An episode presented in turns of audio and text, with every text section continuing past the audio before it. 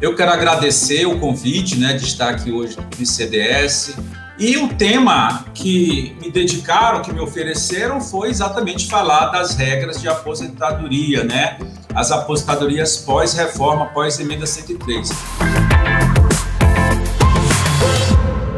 Mas bem, vamos falar um pouco das aposentadorias. Obviamente que aquelas aposentadorias, aquelas regras de aposentadoria que nós tínhamos antes da emenda 103, sobretudo regras de transição, o servidor público ele fez um planejamento de vida para se aposentar pelas regras anteriores, artigo 6 da emenda 41, artigo 3 da emenda 47. Porque o grande sonho do servidor público é se aposentar com integralidade. O servidor quer levar para a aposentadoria a integralidade da sua remuneração. Nem tudo que está no contra-cheque faz parte da remuneração para fins de base de cálculo, exatamente para servir de base de cálculo para esse texto da contribuição previdenciária. Então, o servidor precisa compreender que ele só leva para a aposentadoria sobre aquilo que ele contribui, vantagem de natureza permanente. O próprio artigo 4 da emenda 103, parágrafo 8 estabelece lá, ela, faz, ela dá a redação do que é remuneração do cargo efetivo para fins de integralidade. Então ficou muito bem definido que a integralidade tão sonhada do servidor, ela leva em conta somente vencimento ou subsídio, no caso de algumas categorias que recebem via subsídio, mas seria o vencimento mais as vantagens de natureza permanente ou pessoal, né, que pertence a um servidor. Essa seria a definição básica de remuneração para fim de levar para a integralidade. Qual é o grande problema? O grande problema é que agora, com as atuais regras, o servidor, mais do que nunca, precisa fugir de uma regra cujo cálculo é pela média, porque a média, a média agora está no artigo 26 para ambos os regimes, e a média atual, o cálculo da média, é terrível é péssimo. Porque agora, como é que é feito o cálculo da média? Eu vou fazer, aproveitar 100% do período desde a competência julho de 94 para cá, e depois vou aplicar aqueles percentuais, aqueles coeficientes, que é de no mínimo 60% se o servidor tiver pelo menos 20 anos de contribuição, e se ele tiver mais de 20 anos, vai acrescendo 2% por ano. Isso significa dizer o quê? Que o servidor, pós-emenda 103, só vai ter direito a 100% da média se ele tiver 40 anos. Onde eu vou, eu costumo dizer isso. A mulher que foi extremamente prejudicada, antes da reforma, ela conseguia 100% da média com 30 anos de contribuição. Agora só com 40. Então é um problema muito sério que a reforma trouxe para o servidor público. Nós temos aí regras de transição que nunca antes eu vi essa situação. A depender da circunstância, a regra de transição pode te garantir um cálculo pela média ou com integralidade, dentro da mesma regra. Olha o exemplo. Regra de pontos, artigo 4 Essa regra, você tem que ter lá a idade mínima, o tempo de contribuição, o tempo de serviço público, cargo, e tem que alcançar a pontuação. Aquela pontuação correspondente ao ano lá na tabelinha, tal, somando a idade ao tempo de contribuição, inclusive, claro, acrescentando as frações de dias, que facilita, ainda bem que eles colocaram, tiveram assim a, esse favor, sei lá, essa sapiência de, de colocar as frações de dias para facilitar um pouco o alcance da regra, né? Da regra de pontos. Só que o fato de você alcançar a pontuação não significa que você alcançou a integralidade, porque eles colocaram lá o critério novo, até então não exigido, que é o alcance da idade de 65 anos para o homem e 62 para a mulher. Então, para você ter direito à integralidade, não é apenas alcançar a pontuação e os demais requisitos da regra. Esses seriam os requisitos de elegibilidade da regra. Agora, para o cálculo, você tem que provar que ingressou em cargo efetivo até 31 de dezembro de 2003. Tudo bem, nenhuma novidade, porque as regras anteriores já eram assim. Você tem que comprovar que não migrou para o regime de previdência complementar. Tudo bem, porque antes também já era assim. Mas a grande novidade é que o servidor só garante integralidade e paridade se tiver 65 anos, a mesma idade da regra permanente do artigo 10, que exige 65 para o homem, 62 para a mulher. Realmente é um absurdo. O servidor público agora, ele precisa compreender que o acesso à integralidade é um corredor extremamente estreito e mais longo, estreito e mais longo do que a regra anterior. Então, essas regras de transição, elas são extremamente complexas para a compreensão, inclusive dos intérpretes, só imagine do servidor público. O servidor público, o homem comum, estadual, federal, municipal, eles ainda não acordaram para os rigores dessa reforma. Eu costumo dizer que, o, inclusive o servidor federal, porque a emenda 103 ele é o grande modelo. Eu costumo dizer que ela foi o grande laboratório de maldades para o servidor federal, foi a emenda 103. O governo, a União, hoje incentiva, através do Ministério da Economia, que as reformas locais, estaduais e municipais, na medida do possível, sigam a reforma federal. O que, é que os estados estão fazendo?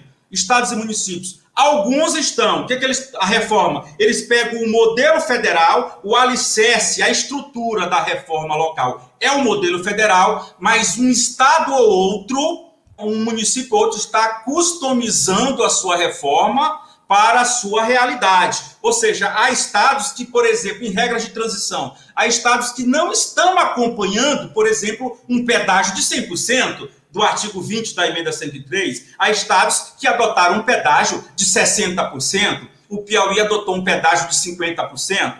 Há estados que não adotaram aquela regra de pontos do artigo 4 em que a pontuação sobe um ponto a cada ano. Aqui no meu estado, a pontuação sobe um ponto a cada dois anos, o que é bem melhor para o servidor público. Então perceba, Toda reforma que acontecer nos estados do município vai depender de um cálculo atuarial. Depende da situação, do equilíbrio atuarial e financeiro daquele regime próprio. Então, quanto pior for a situação de um estado, quero crer que mais rigorosa será a reforma da Previdência, até porque o objetivo principal da reforma é exatamente é trazer equilíbrio para o regime próprio, né? É para trazer exatamente, e essa conta sempre debitada por servidor público. Essa aqui é a questão. Então perceba, os estados precisam saber, precisam ter a consciência de que não é necessário acompanhar ou copiar literalmente, né? Referendar a reforma, o texto completo da emenda 103. Nós temos que entender que a emenda 103, ela trouxe as regras mais duras e mais desvantajosas para o servidor público. Quanto mais desvantajosa a regra for para o servidor, melhor será para o regime de previdência, para o regime próprio. Porque o que é uma regra dura? É uma regra que aumenta a idade mínima, é uma regra que aumenta alíquota de contribuição, inclusive criando a possibilidade, instituindo a possibilidade de contribuição extraordinária. É uma regra que permite que o aposentado e pensionista passe a ser taxado sob que ultrapassar um salário mínimo antes da regra o, o aposentado contribuía apenas sob que ultrapassasse o teto do regime geral. Ora, os estados têm déficit atuarial, praticamente todos os regimes próprios do Brasil, municípios e estados, possuem déficit atuarial. Então é óbvio que eles vão aplicar estes, esta, esta contribuição, essa alíquota vai passar a ser cobrada sobre ultrapassar um salário mínimo. Nós temos também a questão da idade mínima. A idade mínima subiu. Se ela subiu, significa dizer o quê? Que isso força o servidor a contribuir por mais tempo. E é tudo que um regime de previdência precisa. O regime de previdência precisa de quê? De receita, de recursos. Nós temos aí anos e anos é, de déficit atuarial. Né? Nós temos situações aí de municípios que estão praticamente num estado de insolvência, que não tem mais capacidade de pagar benefício previdenciário. Outra situação que a reforma exige, que é novidade, que antes era facultativo, agora é obrigatório, seria a criação de previdência complementar. A previdência complementar, eu costumo dizer que é mais uma forma de equacionamento do déficit atuarial. Né? Agora é obrigatório, os municípios têm até novembro desse ano, os, os estados também, para instituir a previdência complementar. E isso está atrasadíssimo nos municípios, né? A gente não fala, a gente fala muito pouco disso. Então perceba, as aposentadorias hoje, regras permanentes, as regras permanentes do artigo 10 são transitórias. Perceba, olha a situação do servidor público hoje. Nós que estudamos a emenda 103, não gostamos nada, nada do que ela trouxe para a nossa aposentadoria. Mas, pasmem, aquelas regras lá do artigo 10 são regras provisórias, não são regras permanentes. Tudo agora é provisório nessa reforma. Então perceba, nós vamos ter futuras reformas, eu costumo dizer sempre isso. Nós não teremos mais uma grande reforma da Previdência no futuro. Nós teremos micro-reformas, porque elas se darão na forma da lei complementar e da lei ordinária, na norma infraconstitucional. Por quê? Porque a emenda 103 abriu isso. Ela abriu essa possibilidade para que a, a norma infraconstitucional possa mexer nas regras de aposentadoria. Então, perceba, os requisitos de elegibilidade das aposentadorias, tanto regra permanente como regra de transição, eles foram dramaticamente alterados pela emenda 103 e ficou muito mais difícil o acesso ao benefício para o servidor público. E, sobretudo na regra de transição, você tem que observar que não é só chegar no requisito de elegibilidade não é apenas cumprir é, a pontuação ou alcançar o pedágio de 100%. Aliás, pedágio de 100%, você tem que cumprir o dobro do tempo que falta para cumprir 35 anos o homem ou 30 a mulher. Isso é brincadeira. Né? A, a regra de pedágio do parlamentar é 30% o pedágio, para o servidor é 100%. É brincadeira. Aqui no meu estado a gente adotou 50%. Quer dizer, cada estado tem que fazer um estudo aquarial para perceber que não precisa ferrar o seu servidor como a União fez com o servidor federal. Então é preciso ter essa noção. Infelizmente, a maioria dos servidores não acordou para a reforma, sobretudo aí nessa parte da pensão por morte.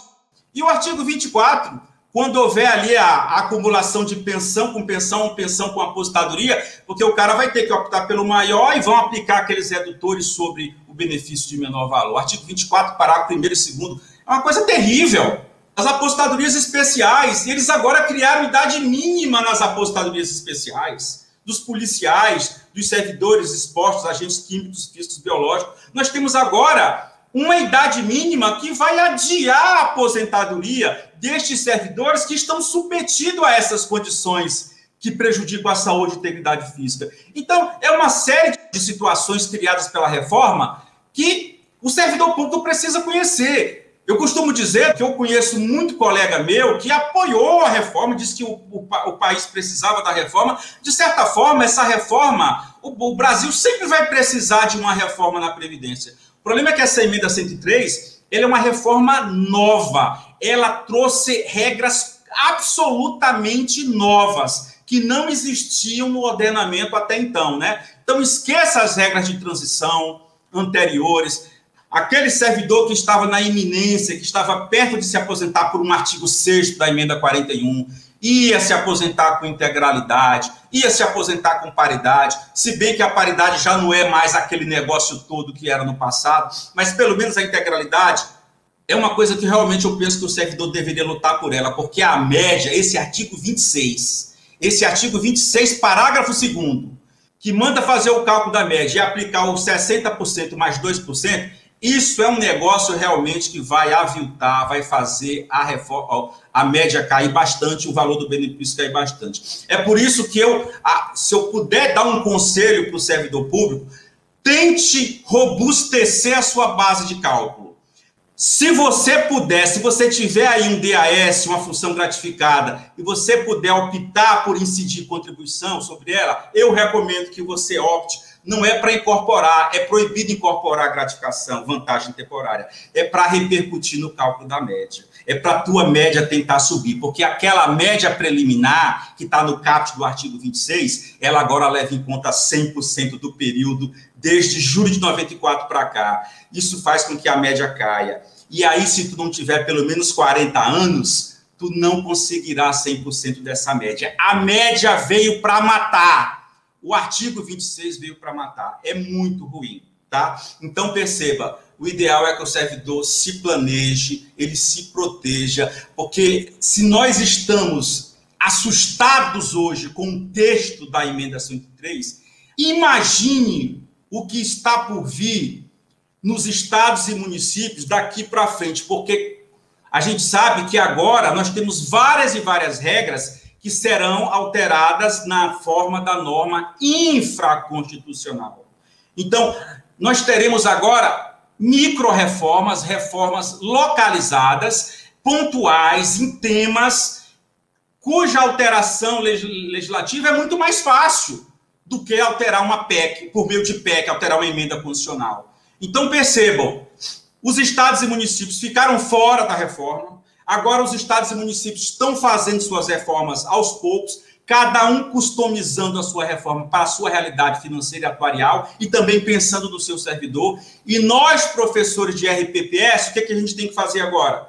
Nós temos que estudar a reforma de todos os lugares. Por quê? Porque uma coisa ou outra, no que pese a base da reforma ser sempre a da emenda 103, eu não acredito que nenhum estado ou nenhum município vai fazer uma reforma absolutamente distinta ou diferente da reforma federal.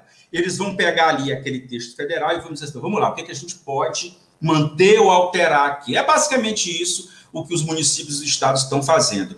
Então perceba, é, é, é uma situação complicada porque o texto ele é de difícil compreensão. Eu costumo dizer que o texto ele é bagunçado. Ele até a PEC do Temer, a emenda, a reforma anterior do Temer que ele não conseguiu emplacar, ela tinha uma estrutura, né? Ela tinha uma interface mais amigável do que a da da antiga PEC 6, atual emenda 103, que é terrível de compreensão. Aqueles que estão começando agora, vocês aquele que começa a ler a emenda 103 agora, ele se assusta, porque é realmente de difícil compreensão.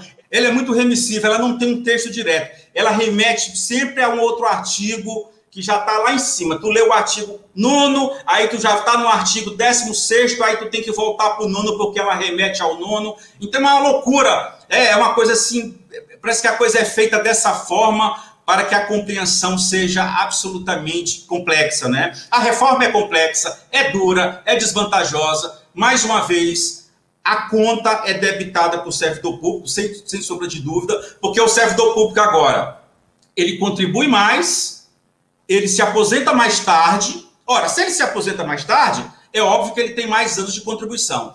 As alíquotas agora aumentaram para 14% e podem ser progressivas ou não. Não há necessidade, não é obrigatório que se, é, é, que se, que se aprove uma alíquota progressiva. A União colocou a alíquota progressiva, o Piauí não colocou progressividade em alíquota. E eu recomendo que estados pobres e municípios pobres não coloquem progressividade em alíquota, porque isso pode acarretar em perda de arrecadação. Contribuição extraordinária é possível acontecer, se a contribuição ordinária não debelar o déficit atuarial, é possível que seja instituída uma contribuição extraordinária, porque a moda agora é a seguinte: o equacionamento do déficit atuarial não é só mais encargo do ente federativo. Ele agora vai ser compartilhado com o servidor. O servidor foi chamado a pagar a conta do déficit atuarial junto com o ente federativo. Mais do que o servidor já paga. Mais do que ele já paga. É um efeito confiscatório extraordinário extraordinário, tá? As regras estão mais difíceis de serem acessadas e quando você acessa, quando você preenche todos os requisitos de elegibilidade na regra de ponto, na regra do pedágio, nas regras permanentes ou na apostadoria especial, você ainda precisa atender aos requisitos que foram criados para te garantir a, a, tão sonhada integralidade, tá? Se você, na regra de pontos, não tiver 65 anos na data da aposentadoria, homem ou 62 mulher, você pode até se aposentar pela regra de pontos, mas com cálculo pela média. A média aritmética simples do artigo 26, parágrafo 2 que é aquela média ruim dos 60% mais 2%, tá? Não é a do parágrafo terceiro não, que é 100% é a do parágrafo segundo. E temos, para finalizar, e temos essa regra de transição do pedágio. A regra de transição do pedágio, ela é interessante, mas ela só vai ser boa para aquele servidor que estiver bem perto, que no dia 13 de novembro de 2019 estava bem perto de alcançar 35 anos homem ou 30 mulher. Fora essas hipóteses, a regra do pedágio por ser 100%, o que é um absurdo, ela vai te deixar bem longe né, de alcançar a regra, né, ou, alcançar o benefício. Então, seria exatamente, basicamente isso que eu teria para trazer para vocês. É hora de planejamento, é hora de trabalhar, é hora de começar a entender, primeiro procurar um profissional para entender as regras. O servidor comum ele não compreende as regras, são complexas. É procurar um profissional habilitado para fazer o teu planejamento. Eu não chamo de planejamento previdenciário, eu chamo de planejamento de vida, porque realmente daqui para frente a vida ficou muito mais complexa, sobretudo porque as regras mudarão na forma da norma infraconstitucional. Vai ser muito mais difícil se aposentar no futuro. Obrigado.